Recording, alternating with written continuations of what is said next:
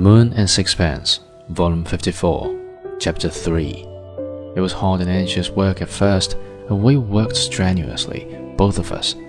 Every day I was up at dawn clearing, planting, working on my house, and at night, when I threw myself on the bed, it was to sleep like a log till morning. My wife worked as hard as I did.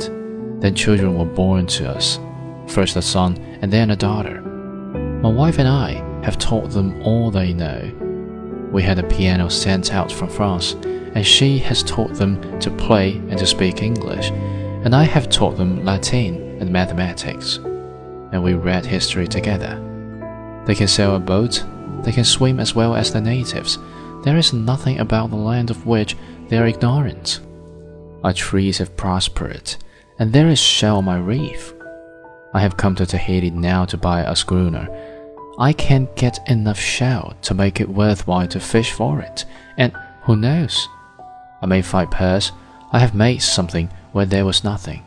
I too have made beauty. Ah, you do not know what it is to look at these tall, healthy trees and think that everyone I planted myself.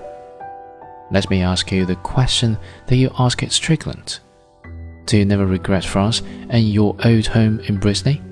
Some day, when my daughter is married and my son has a wife and is able to take my place on the island, we shall go back and finish our days in the old house in which I was born. You will look back on a happy life, I said.